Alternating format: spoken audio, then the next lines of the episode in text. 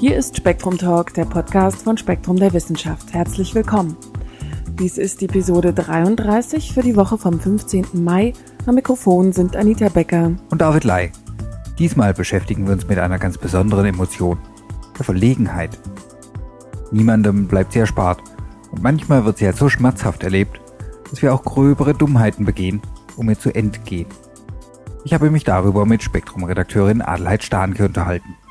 Weiter erwartet sie heute ein Novum. Spektrum-Redakteur Gerhard Trageser bringt uns Spektrogramme zu Gehör. Und dann sind da natürlich noch Nachrichten aus der Redaktion von Spektrum Direkt. Aber zuerst die Pein der Verlegenheit. Hallo Frau Stahnke, einmal mehr willkommen im Spektrum Talk. Ja, guten Tag, Herr. Sie betreuen ja regelmäßig ganz persönliche Themen. Also, was macht uns verlegen? Ja, die Verlegenheit, das ist ein Thema, ein, eine Sache, die merkwürdigerweise sehr selten in der psychologischen Forschung gehandelt wird, offenbar. Jedenfalls bin ich bei meinen Recherchen da gar nicht sehr weit gekommen. Wir haben einen interessanten Artikel bekommen von einer amerikanischen Forscherin, Christine Harris, die arbeitet an der Universität von Kalifornien in San Diego. Ähm, Christine Harris hat sich diesem Thema Verlegenheit schon lange gewidmet, auch viele Studien dazu gemacht. Man ist an vielen Stellen immer noch etwas unsicher. Christine Harris meint, dass es eine sehr wichtige soziale Funktion hat. Es bringt uns dazu, im sozialen Kontext äh, das richtige Verhalten zu zeichnen und uns zu korrigieren, wenn wir merken, wir haben etwas falsch gemacht, wir haben jemanden geärgert, wir haben jemanden verletzt. Und es scheint eine wichtige Funktion zu sein, dass wir dann versuchen, den Schaden wieder zu begrenzen oder zu beheben oder uns zu entschuldigen. Eine andere wichtige Funktion ist wahrscheinlich, dass wir durch Verlegenheit den anderen klar machen, oh, das war schlimm, das tut uns leid, das wollten wir gar nicht. Und das ist nun sehr interessant, was da passiert. Man kann, wenn man die Mimik und das Verhalten von Menschen aufzeichnet, die verlegen sind, innerhalb der ersten Sekunden ganz bestimmte Verhaltensabfolgen feststellen. Man schaut weg, man errötet, das gehört sehr oft auch dazu. Man fasst sich vielleicht auch mit der Hand ins Gesicht. Vor allen Dingen aber senkt man den Kopf und schaut weg und äh, man grinst oder man lächelt. Man möchte das aber unterdrücken, man tut es aber unwillkürlich und kann es nicht unterdrücken. Und das sind Zeichen, auf die die sozialen Partner reagieren und mit Sympathie reagieren. Sie sehen daran, ach, der meinte das nicht so, äh, sie sehen daran auch, das tut ihm leid und man äh, kommt solchen Menschen dann mehr entgegen als solchen, die bei einer ungeschickten Situation keine Verlegenheit zeigen. Und was steckt dahinter? Warum fühlen wir uns so? Es ist äh, erstaunlicherweise so, dass nicht jeder in den gleichen Situationen die gleiche Art von Verlegenheit empfindet. Manche Forscher meinen, es gibt zwei oder vielleicht sogar drei verschiedene Situationen, Grundsituationen, in denen man verlegen wird. Eine ist so, dass man ein Fauxpas begangen hat, irgendwas falsch gemacht hat, dann ganz betreten ist. Ein anderer ist, dass man unwillkürlich, ohne das zu wissen, irgendwas äh, ungeschickt angestellt hat. Also da wird in diesem Artikel das Beispiel genannt, dass irgendein Kleidungsstück auf der Toilette verrutscht ist. Man hat es nicht gemerkt. Irgendjemand macht einen darauf aufmerksam und zwar vor versammelter Mannschaft und das ist dann natürlich manchen Leuten sehr peinlich. Äh, es gibt auch diese Verlegenheit, dass man jemanden auf etwas ansprechen muss, was einem selbst unangenehm ist. Jemanden zum Beispiel zu bitten, dass er einem Geld zurückgibt, das man ihm mal geliehen hat. Wenn man dann Menschen äh, fragt, welche Arten dieser Verlegenheit sie als schlimm empfinden oder als am schlimmsten, dann ist das sehr subjektiv, was wer als unangenehm empfindet und was nicht. Und anscheinend hat das sehr viel zu tun mit dem eigenen Selbstwertgefühl, dem eigenen Selbstbewusstsein, der eigenen Selbsteinschätzung. Äh, an der Stelle ist interessant, dass wohl kleine Kinder erst mit vielleicht etwa zwei Jahren äh, beginnen, auch Verlegenheit zu zeigen. Zum Beispiel, wenn man sie dann lobt oder eben sie anspricht oder sie anguckt. Noch kleinere Kinder äh, können anscheinend noch nicht Verlegenheit empfinden. Und woher kommt das Gefühl? Gibt es evolutionäre Gründe? Also man weiß es nicht wirklich, woher so eine Emotion wie Verlegenheit kommt. Sie ist wahrscheinlich nur bei Menschen da, vielleicht bei den allerhöchsten, allerintelligentesten Primaten, aber darüber ist meines Wissens nichts bekannt. Aber äh, die Forscher äußern die Vermutung, dass es vielleicht Ursprünge gibt, sozusagen Bausteine in Evolution, aus denen Verlegenheit sich entwickelt haben könnte, oder äh, diese Bausteine, die dann benutzt wurden, aus denen unsere Emotion dann gebaut wurde. Ähm, manche Tiere zeigen Beschwichtigungsgesten. Das ist bei Hunden bekannt, die sich auf den Rücken werfen, dann sozusagen sich wehrlos geben, die, einem Kampfpartner gegenüber, wenn sie unterlegen sind. Und äh, oft äh, bedeutet das wohl wirklich, dass der überlegene Kampfpartner dann äh, Kampfpartner sie dann nicht an, nicht weiter angreift oder nicht weiter verletzt. Ähm, das könnte sein, dass das ein, ein Baustein ist, der später äh, benutzt wurde. Nun tragen wir in der Verlegenheit unser Innenleben ja quasi nach außen. Was macht unser Gegenüber damit? Was, was lernt er daraus über uns? Wenn man errötet, ist das für andere oft ein Signal, dass sie beschwichtigt, das ihnen zeigt, oh, dem tut das leid, oh, der hat gemerkt, das war nicht so gut. Ähm, sehr oft bedeutet das, dass die anderen Leute das sympathisch finden und äh, diesem Menschen dann eher beistehen und, und ihn eher positiv bewerten. Sagen wir, mir ist irgendwas passiert. Als Beispiel wird hier genannt, jemand schmeißt im Geschäft irgendwelche Sachen um und äh, reagiert dann sehr verlegen, macht das Ganze wieder in Ordnung. Es gibt dann in dem Versuch andere Leute, die keinerlei Verlegenheit zeigen, einfach wieder Ordnung machen. Die erfahren weniger Sympathiewerte als die, die gleichzeitig rot werden und ein bisschen verlegen sind. Oder wenn man äh, Leute in Tests losschickt, um irgendwelche Hilfen zu erbitten, äh, sagen wir in studentischen Tests, und die reagieren da sehr konfus, äh, fangen sich aber wieder, dann haben die später mehr Zulauf als andere Studenten, die ganz souverän kommen und gar keinen Fehler machen, während sie dann zum Beispiel ihre Aufgaben verteilen oder sowas. Äh, das eine Voraussetzung, dass man das so bewertet, scheint aber zu sein, dass man dem anderen wirklich zutraut, dass er das nicht mit Absicht gemacht hat, was ihm da daneben gegangen ist. Wenn man nämlich in bestimmten Versuchen, wo es darauf ankommt, äh, den Gegner äh, zu besiegen, das waren, sind hier in dem Fall spieltheoretische Konstrukte, wenn man da dann von dem anderen was abverlangt und dabei errötet, weil man sich äh, unwohl fühlt, dass man das jetzt muss, weil das Spiel das verlangt, dann sind die anderen sauer, weil die denken, der macht das mit Absicht. Also nur, wenn man den, das Eindruck hat, dass, den Eindruck hat, das wollte der gar nicht so und das ist ihm einfach so unterlaufen, das war ein Fauxpas, dann wird man das auch als einen Vertrauensbeweis ansehen, dass jemand rot wird. Wird ihm mehr Vertrauen zusprechen. Wie gehe ich denn damit um, wenn mir was peinlich ist? Also was mache ich dann? Was ist der beste Umgang damit, ähm, um, um mich davon zu befreien? Wenn mir so eine ganz peinliche, dumme Situation passiert, dann kann das sein, dass mich das doch noch eine ganze Zeit beschäftigt. Und da haben Versuche ergeben, wenn man anschließend darüber sprechen kann, jemandem mitteilen kann, oh, da ist mir was Dummes passiert und äh, das auch vielleicht begründen kann, dann geht dieses dumme Gefühl sehr schnell wieder, sehr viel schneller wieder weg, als wenn man das ganz alleine runterschlucken muss und, und einen keiner fragt was war da los oder man keine, keinen Ansprechpartner hat, dem man das da mitteilen kann. Vor allen Dingen nicht unter den Leuten, die das mitbekommen haben. Da gibt es einen, finde ich, recht lustigen Versuch von diesen äh, Geschichten, gibt es mehrere in diesem Artikel. Die Leute müssen was vorsingen. Irgend so ein dummes Lied, irgend so eine Liebesschnulze oder auch die amerikanische Nationalhymne, die offensichtlich nicht so ganz leicht zu singen ist, die auch kaum jemand auswendig kann. Dann wird ihnen das, äh, wird das gefilmt, und anschließend in einer kleinen Gruppe, wo sie auch mit dabei sitzen, wird diese Filmsequenz wieder vorgespielt und sie sitzen da und das ist ihnen äußerst peinlich. Wenn sie dann sagen können, oh ja, das war mir peinlich und äh, gleich oder zumindest irgendwo ankreuzen können, wie peinlich war Ihnen das jetzt oder so, dann hilft das ganz gewaltig, dass es einem wieder besser geht. Das heißt, man möchte auch seine Verlegenheit kommunizieren können. Verlegenheit scheint ein globales Phänomen zu sein. Aber es muss doch Unterschiede geben. Zwischen Völkern vielleicht das ist ein bisschen schwierig, weil da auch noch so, so wenig bekannt ist. Ne?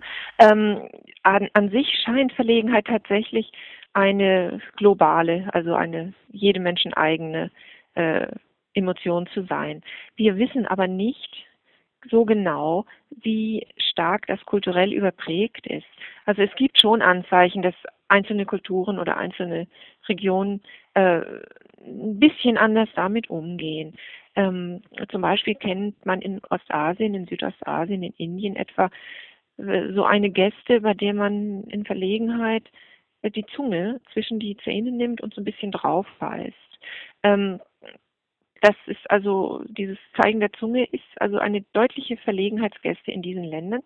Das haben wir in Europa meines Wissens nicht. Äh, andere äh, Merkmale kennen anscheinend äh, Menschen verschiedener Kulturen in gleicher Weise. Also wenn man äh, Gesichter filmt von verlegenen Menschen, erkennen das die, die Menschen eigentlich überall. Das ist dieses Wegschauen, ein bisschen grinsen, aber nur mit dem Mund, nicht mit den Augen.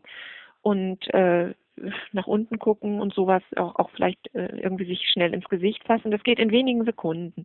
Äh, ganz anders ist äh, die, die Frequenz, wenn man äh, fröhlich lächelt. Da äh, lachen nämlich die Augen mit und das erkennen eigentlich Betrachter sofort, aus welchem Grunde einer lächelt, ob das aus Verlegenheit ist oder aus, äh, weil er sich ein bisschen amüsiert. Und wie sieht's aus bei Mann und Frau? Frauen bewerten etwas andere Situationen eher als peinliche als Männer. Also wenn man sich falsch benommen hat oder wenn ein Kleidungsstück verrutscht, also, da sind Frauen eher verlegen als Männer, wenn man dann das wohl nicht so viel ausmacht. Und sie sind auch schneller, oder?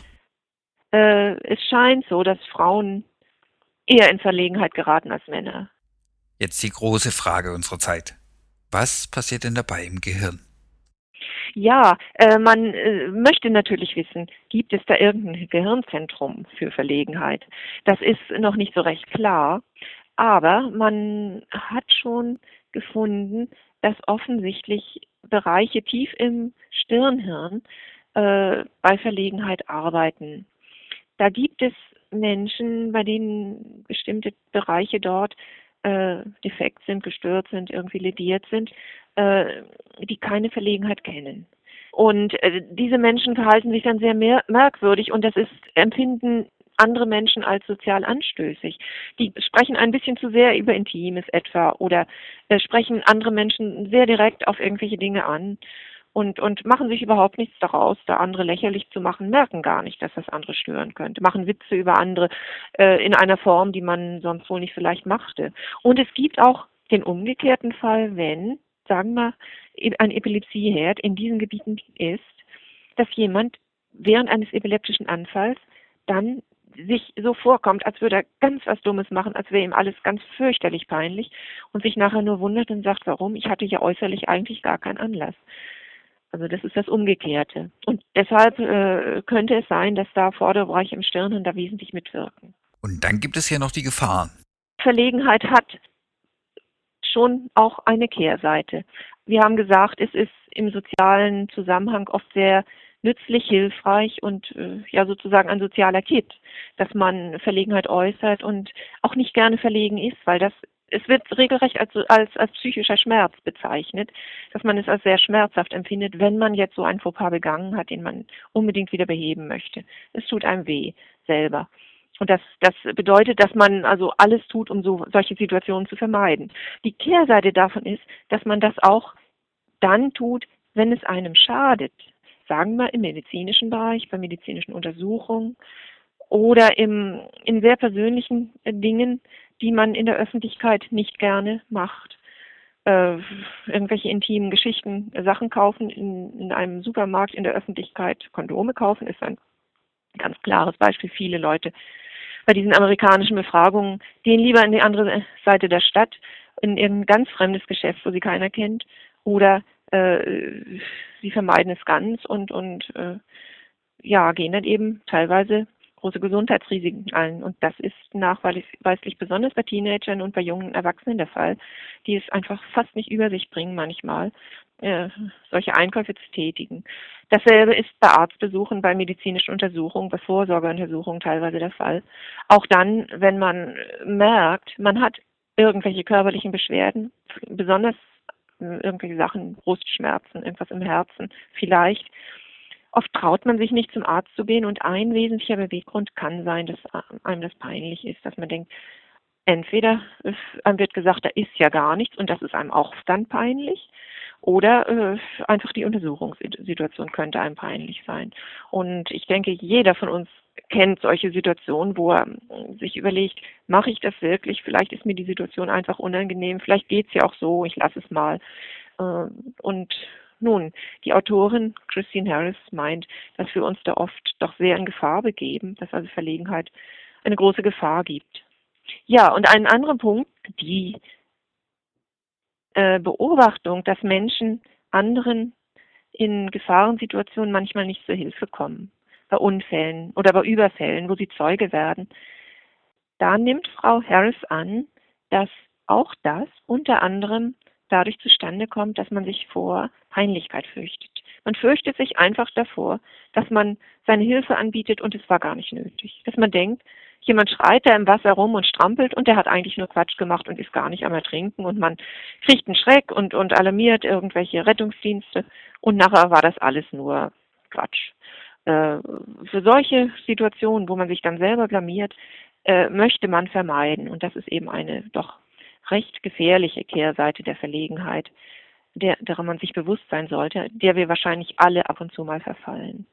Ein wichtiges sozialpsychologisches Schlusswort. Frau Starnke, vielen Dank und einen schönen Tag nach Heidelberg. Ja, herzlichen Dank, Herr Ley. Es hat mir Spaß gemacht. Tschüss, bis zum nächsten Mal. Den Artikel Die Pein der Verlegenheit von Kristin Harris finden Sie in der Mai-Ausgabe von Spektrum der Wissenschaft und Artikel über die Evolution durch Schrott-DNA oder Laser aus Silizium. Spektrogramme sind kleine Wissenschaftsnachrichten auf Seite 10 von Spektrum der Wissenschaft. Gerhard Trageser liest vor. Wie die Fische laufen lernten. Der Ursprung des Lebens lag im Meer. Erst vor rund 400 Millionen Jahren wagten sich die ersten Wirbeltiere an Land. Diese amphibischen Zwitterwesen waren noch in beiden Welten zu Hause. Im Wasser konnten sie schwimmen, auf dem Trockenen dagegen mit ihren Flossen, die allmählich zu Beinen wurden, vorwärts robben. Doch wie wechselte ihr Gehirn zwischen beiden Bewegungsarten? Dem ging ein Team um Auke Jan Eispert von der Technischen Hochschule Lausanne nach, indem es ein neuronales Verschaltungsmuster entwarf, das den Wechsel auf sehr einfache Art ermöglicht. Das Ergebnis testeten die Forscher an einem Roboter, der sich wie ein Salamander im Wasser durch schnelles Schlängeln fortbewegt, an Land dagegen eher gemächlich daherwatschelt. Dieser Geschwindigkeitsunterschied ist entscheidend. Im Modell reagieren die Beine auf langsame rhythmische Signale aus dem neuronalen Steuerzentrum. Dabei hemmen sie zugleich über eine Rückkopplungsschleife die Aktuatoren für die schlängelnde Schwimmbewegung. Mit steigender Signalfrequenz können sie dem Rhythmus aber nicht mehr folgen und halten an. Dadurch entfällt die Hemmwirkung auf die Schlängelaktuatoren. Diese beginnen nun mit der hohen Frequenz zu oszillieren. Der Roboter wechselt vom Watscheln zum Schwimmen. Das Umschalten zwischen beiden Bewegungsarten geschieht also allein über die Signalfrequenz. Magisches künstliches Auge. Vielleicht war es nur eine Prothese. Vermutlich aber diente das Kunstauge, das Lorenzo Costantini vom Istituto Italiano per l'Africa e l'Oriente in Rom zusammen mit persischen Kollegen jetzt in der bekannten Ausgrabungsstätte Shar il-Sochta im südlichen Iran entdeckten, als Zeichen für hellseherische Fähigkeiten oder den Priesterinnenstatus.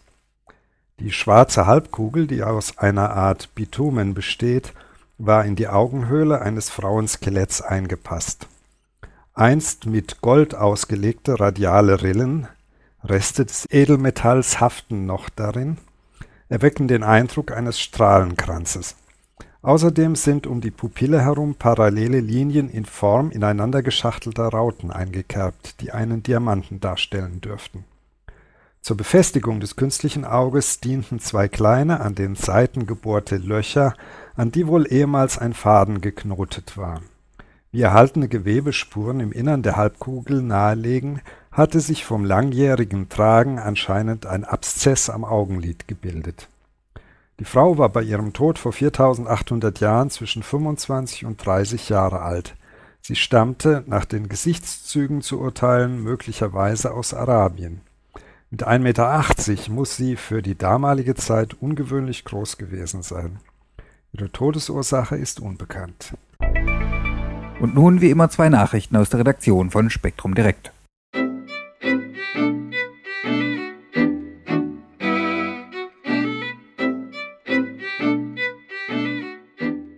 Die alten Ägypter haben bereits Hausmittel angewendet, die noch heute bekannt sind. Wissenschaftler der Universität Manchester haben auf 3500 Jahre alten ägyptischen Papyri medizinische Rezepte gefunden, die teilweise noch heute in ähnlicher Form bekannt sind und als Hausmittel angewendet werden. Die Ägypter kannten und nutzten zum Beispiel die abführende Wirkung von Rizinusöl oder Feigen und behandelten Wunden mit antimikrobiell wirkendem Honig oder Harzen, erklärt Jackie Campbell vom Zentrum für biomedizinische Ägyptologie. Außerdem setzten sie schwarzes Bilsenkraut gegen Koliken ein und verabreichten Granatäpfel gegen Bandwürmer. So gingen Mediziner noch vor 50 Jahren bei diesen Beschwerden vor. Aloe-Extrakt wird auch heute noch zur Heilung der Haut verwendet. Mit Hilfe der Schriften, die bereits im 19. Jahrhundert entdeckt worden waren, und genetischen Untersuchungen an pflanzlichen Überresten wollen die Forscher nun versuchen, Rückschlüsse auf den Ursprung und die Verbreitung verschiedener Heilpflanzen zu ziehen. Auch der Anbau und Handel könnte näher beleuchtet werden. Ein Stern mit wahrhaft greisem Alter wurde jetzt untersucht. Forscher um Anna Frebel vom McDonald Observatorium konnten den Stern HE 1523-09 anhand radioaktiver Elemente auf ein Alter von 13,2 Milliarden Jahre datieren. Er stammt demnach aus der Frühzeit des Universums, dessen Alter auf 13,7 Milliarden Jahre geschätzt wird. Es handelt sich um eine der bislang genauesten Bestimmungen eines Sternalters überhaupt. Die Wissenschaftler maßen den Urangehalt des Sterns mit dem UVIS-Spektrometer, eines der Teleskope des Very Large Telescope der Europäischen Südsternwarte. Mit einer Halbwertszeit von 4,5 Milliarden Jahren eignet sich das radioaktive Element gut zur Altersbestimmung bei Sternen. Außerdem enthält He 1523-0901 Thorium, das mit einer Halbwertszeit von 14 Milliarden Jahren ebenfalls zur Sterndatierung eingesetzt wird. Da der Stern zudem Europium, Osmium und Iridium aufweist, konnten die Forscher ihre Messungen gleich mehrfach absichern. Frebel war in den Daten des Hamburg ESO-Surveys auf HE 1523-0901 gestoßen. Wenige Objekte enthalten Uran und Thorium in ausreichend hohen Konzentrationen, dass sie für eine genaue Messung geeignet sind dass der Stern zudem drei weitere geeignete Elemente für Kontrollmessungen enthielt und damit den Vergleich von sechs kosmischen Uhren ermöglichte, ist ein besonderer Glücksfall.